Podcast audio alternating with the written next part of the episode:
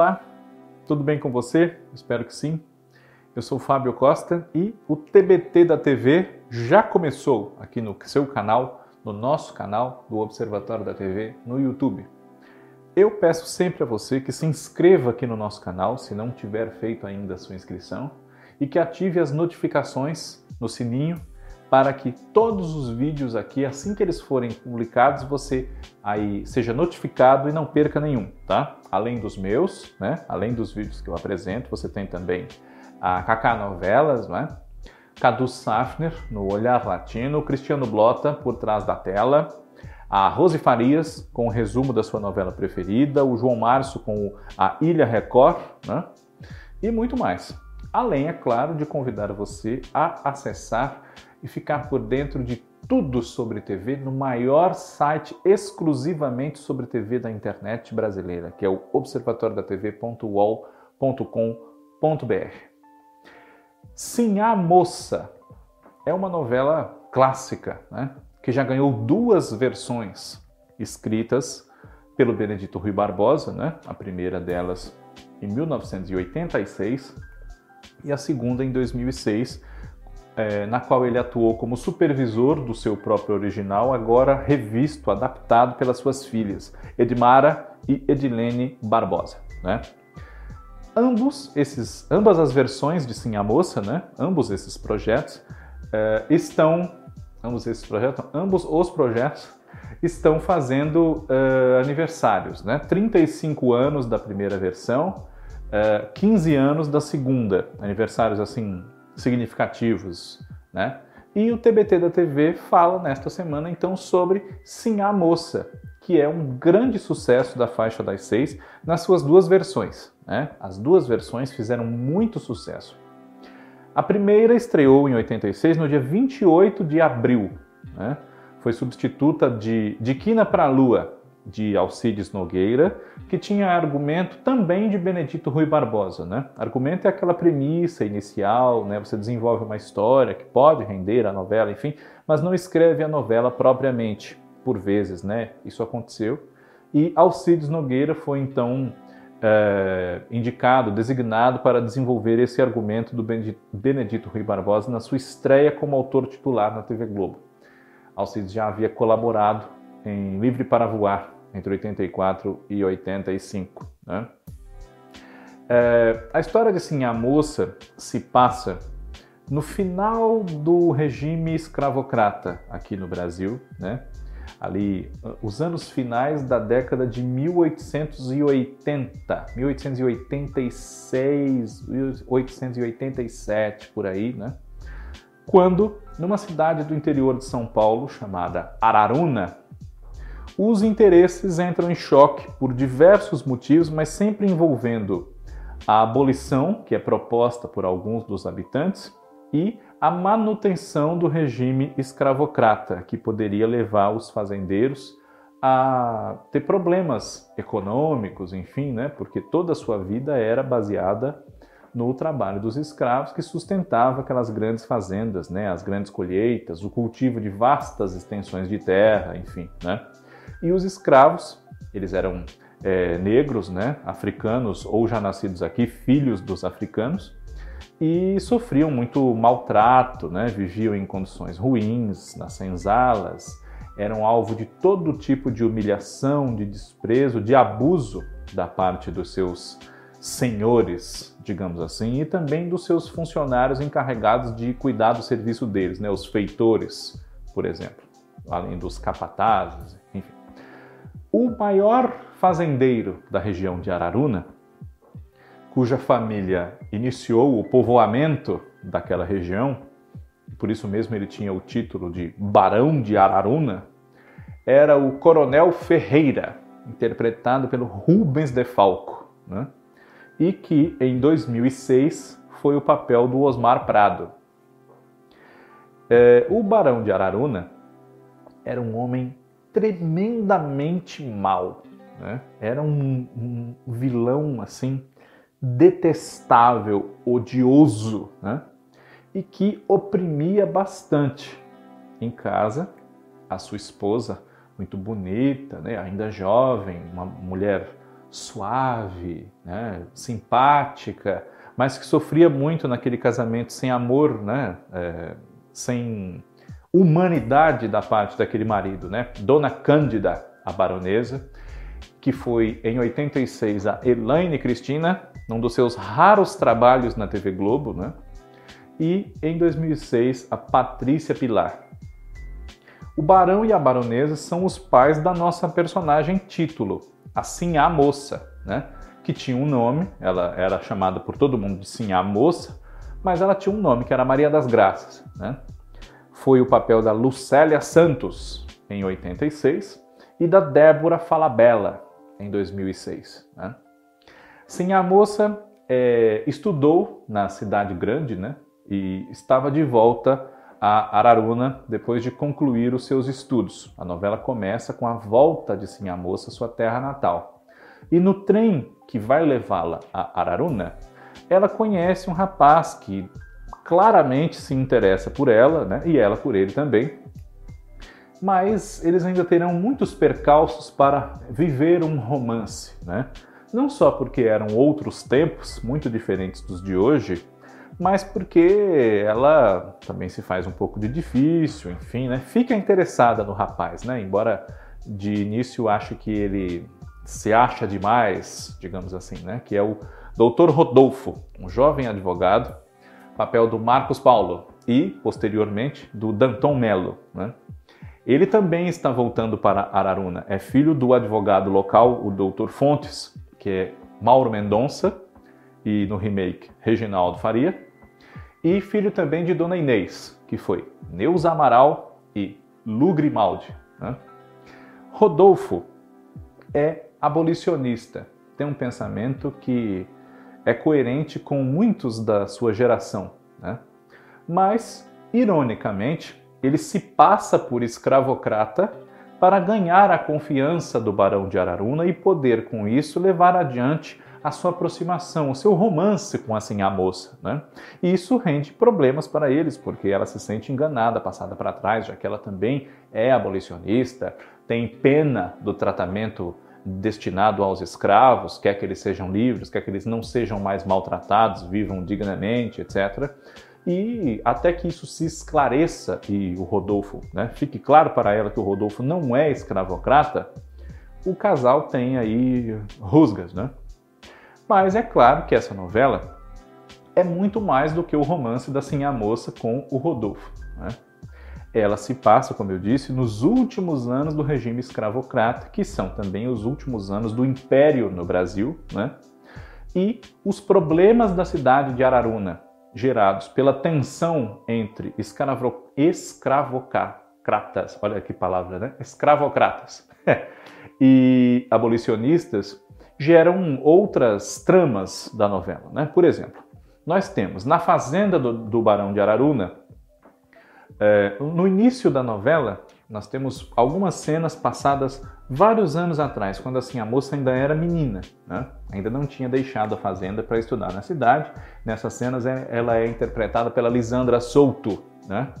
na versão de 1986 e pela Larissa Biondo em 2006. Né?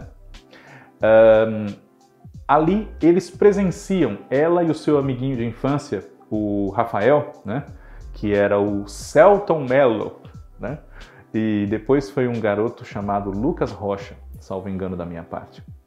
É, eles presenciam o feitor, o Bruno, que era o Walter Santos, o delegado, o subdelegado Jaime de O Salvador da Pátria, atualmente no canal Viva, né?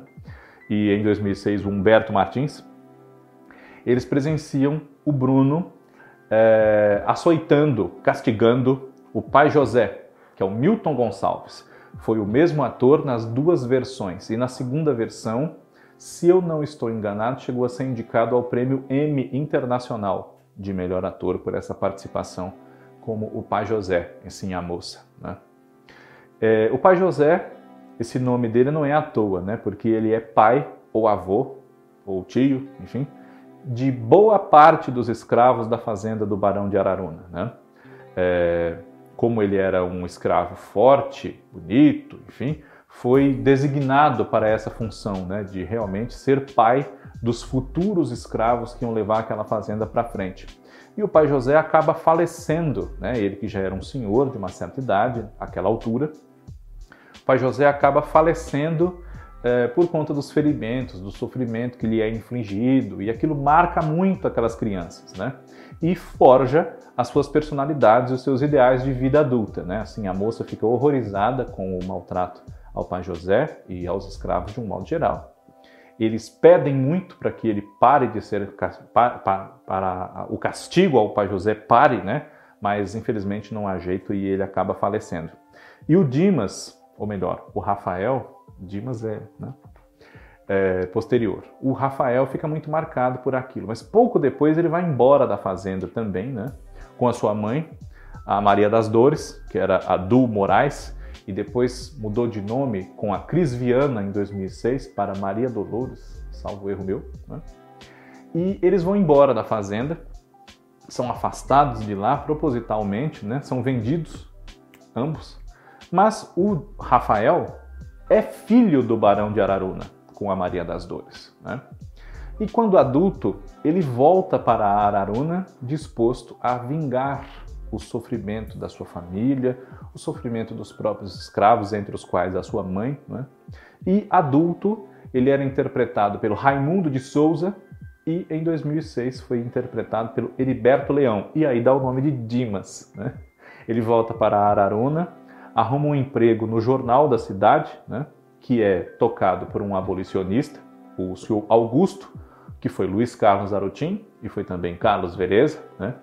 e se envolve romanticamente com a neta do seu Augusto, que é uma jovem muito bonita, a Juliana, que foi a Luciana Braga, e no remake a Vanessa Giacomo, que havia protagonizado a novela anterior de Benedito, um remake também, Cabocla, né, em 2004, a novela que a lançou. Pois bem, Juliana atrai a atenção também de um rapaz chamado Mário, que foi o Tarcísio Filho, na segunda versão foi o Caio Blatt, né? E Mário é filho de um dos fazendeiros da região de Araruna, o senhor Everaldo, que era o Germano Filho, e foi no remake de 2006 o Chico Anísio, né? Ele não aprovava a intenção do filho de se relacionar com essa moça e nem de se envolver com a causa abolicionista, muito menos a partir dos ideais traduzidos num jornal que poderia moldar realmente as mentes da cidade, né? na voz de Araruna. Outra personagem de destaque na cidade é uma moça chamada Ana, que era a Patrícia Pilar, na sua segunda novela, em 1986, e foi Isis Valverde, na sua primeira novela, em 2006. Né? Ana é, não podia mostrar o rosto em público. Era uma imposição da sua mãe, a dona Nina, que era a Norma Blum, e depois foi interpretada pela Gisele Frois. Né? E ela, por usar esse véu, foi apelidada na cidade de Ana do Véu. Né? Ana do Véu havia sido prometida num acerto entre o doutor Fontes e Dona Inês, e Dona Nina e seu marido Manuel Teixeira, um comerciante local, que era o José Augusto Branco, e depois foi o Oscar Magrini, né? Os dois casais amigos comprometeram, prometeram-se ali mutuamente os filhos deles, Rodolfo e Ana, né? Mas Rodolfo, apaixonado por sim a moça, não cumpriu esse combinado, né? E digamos assim que ele foi substituído no acerto pelo seu irmão mais novo, o Ricardo, que era o Daniel Dantas, e nós vimos em 2006 interpretado pelo Bruno Galhaço. Enquanto o irmão mais velho foi estudar na cidade, formou-se em direito e tudo mais, o Ricardo ficou em Araruna e tinha um espírito mais bronco, né? era um rapaz mais rude, mas de caráter, de bom coração, enfim, né? E tinha uma paixão platônica, ele era muito interessado, muito encantado pela figura da baronesa, né? Sonhava com a baronesa. E acaba se casando com a Ana, embora o casamento deles não seja uma coisa feliz, tanto porque ele tem interesse pela baronesa, quanto porque a Ana se desencanta com aquela situação também, né? O casamento não dá certo. E uh, nós temos na fazenda do Barão de Araruna dois dos escravos com muito destaque, né? o Justino e o Fulgêncio. Justino tem um espírito mais combativo, né? ele é mais valente, mais corajoso, mais forte. Era interpretado pelo Antônio Pompeu. Né? E em 2006 foi o Alexandre Moreno. Ele, no começo da novela, tinha um romance com a dama de companhia da Sinha Moça, uma moça muito bonita, né, chamada Adelaide, que era a Solange Couto. Em 2006 foi a Lucy Ramos, né? salvo erro meu, na primeira novela dela também. E a Adelaide acaba se afastando do Justino porque ela se apaixona por um rapaz branco, o José Coutinho, que é o Tato Gabos Mendes, e foi o Eduardo Pires na outra versão, na segunda. Né? José Coutinho Além de branco, o que desperta a ira, né, a revolta do Justino, ele era filho de um fazendeiro racista, escravocrata, desagradável, grosseiro e mau caráter, que era o senhor Coutinho, interpretado pelo Ivan Mesquita, e que foi brilhantemente interpretado, não que o Ivan não tenha sido muito bom, mas foi brilhantemente interpretado em 2006 pelo Otton Bastos. Né? Apenas o nascimento de um neto filho do José com a Adelaide, pode ajudar depois aí o seu Coutinho a rever os seus conceitos, né? Amolecer o coração do velho, digamos assim. Né? Ele era um dos fazendeiros que estavam com o Barão de Araruna. É, ali eram manipulados por ele, que era o maior e mais rico de todos, né? Mas também começam a repensar as atitudes que eles tomam em relação aos seus negócios por conta da atuação de uma figura misteriosa que, no meio da noite, invade as fazendas, abre as portas das senzalas para que os escravos fujam e se refugiem num quilombo, onde lá, organizados e sem feitores, sem capatazes, sem senhores, eles possam inclusive se defender de eventuais represálias. Né? Essa figura, o irmão do quilombo, tem uma identidade que é um mistério em Araruna, né? e começam as especulações em torno de quem seria o irmão do Quilombo. Pois o irmão do Quilombo é o Rodolfo, que, abolicionista, né? é, encontra esse meio não só de ajudar os escravos, mas também de provar, quando a verdade vier à tona para assim a moça, que ele na verdade só se passou por escravocrata para enganar o barão. Né? e aí tudo fica é, acertado entre o casal. Né?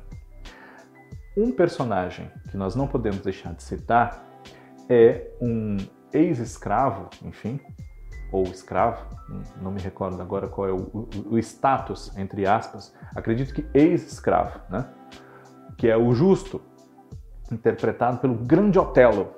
Né? Ele morava na casa dos, dos Fontes, na casa do Rodolfo, né? E tinha uma ligação muito estreita com os escravos da fazenda do Barão de Araruna. Né?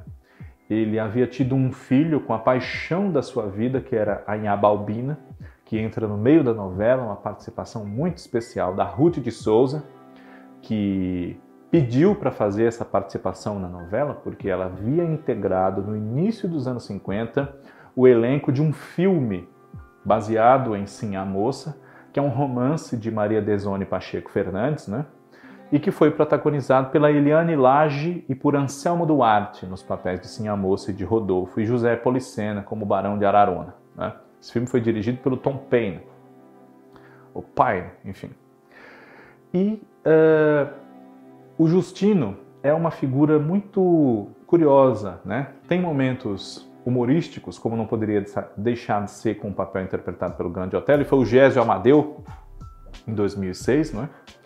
Mas é, porque o Justino tem uma tristeza grande na vida também, né? Porque teve um filho com a Inhaba e depois nós acabamos sabendo que esse filho é o Capitão do Mato, interpretado pelo Tony Tornado e depois pelo Maurício Gonçalves, né? É, que, embora negro, volta-se contra outros negros e procura-os quando fogem pelas matas, né, enfim, mas acaba tomando partido dos seus, uh, por assim dizer, irmãos de cor quando se vê traído pelo barão de Araruna que contratava os seus serviços. Né? E eu falei em Justino e não falei no seu irmão, o Fulgêncio. Né?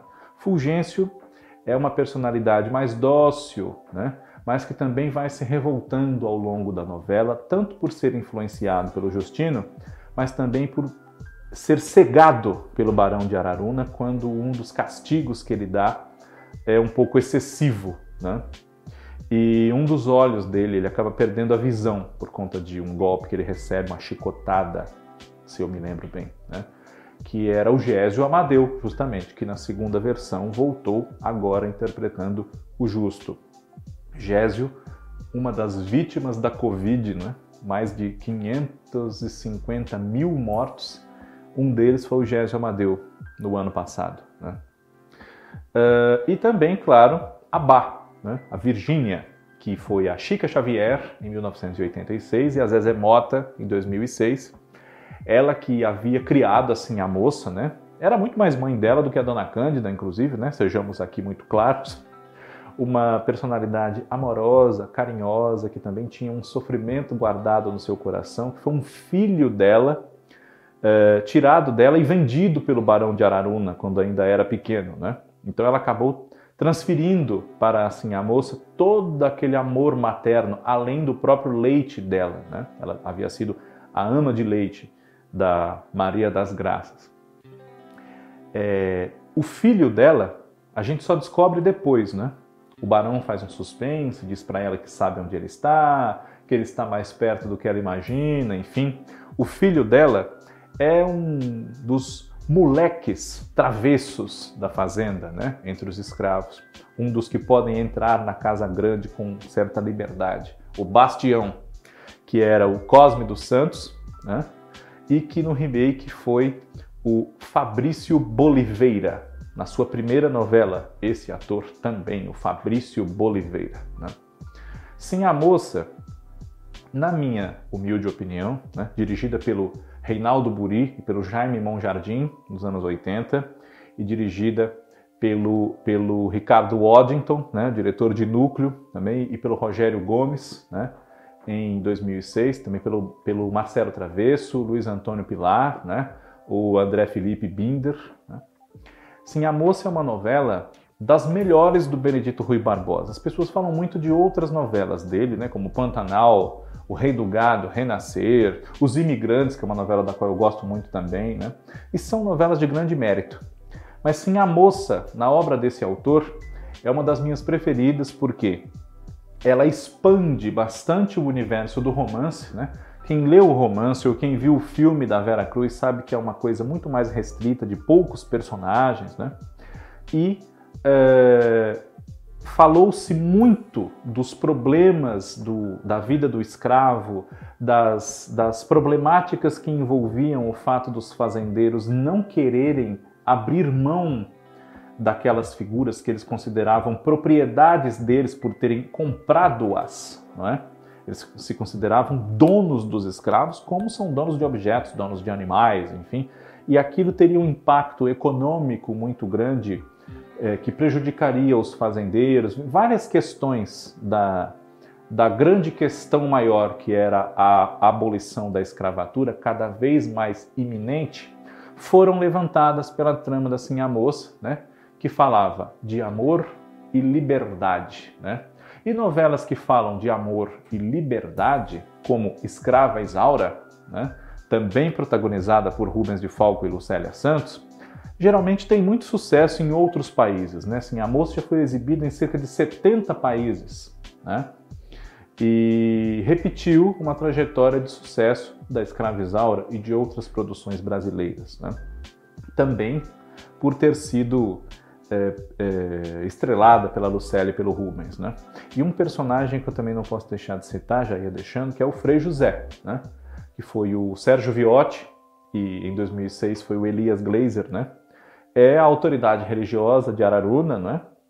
E apazigua ali, né? Ele medeia os conflitos entre pais e filhos, escravocratas e abolicionistas, enfim, né? Está ali sempre acalmando os ânimos muito exaltados graças a esse momento histórico que é retratado pelo Benedito Rui Barbosa nessa novela, com muito talento e com muita felicidade. Né? O encerramento da história com os escravos ganhando a sua liberdade e mais nada do que isso, né? tinham que se virar sozinhos. Né? E a chegada dos primeiros imigrantes europeus para tomar o lugar deles nas fazendas, no cultivo de tudo que o Brasil já produzia, é muito simbólica. Né? E talvez sim a moça, apesar do grande sucesso das duas versões, né? a segunda estreou em março de 2006, ambas já foram reprisadas no Vale a Pena Ver de novo, a primeira já foi no Viva também. Né? É, talvez essas novelas das seis de Benedito Rui Barbosa, Cabocla, Sim a Moça, Paraíso, né? é, Vida Nova, elas precisem ser vistas com outro olhar, né? porque elas têm um aspecto histórico e de um mosaico social do momento que retratam tão grande quanto o das novelas das oito que ele finalmente pôde escrever na TV Globo dos anos 90 para cá. Né? E talvez esse status de novela das seis atrapalhe um pouco esse reconhecimento da grande qualidade dramatúrgica das propostas desenvolvidas pelo Benedito Rui Barbosa em Sim a Moça e nessas suas colegas aí das 6 horas. Semana que vem, TBT da TV está de volta. Um grande abraço a todos vocês, muito obrigado pela audiência e até lá.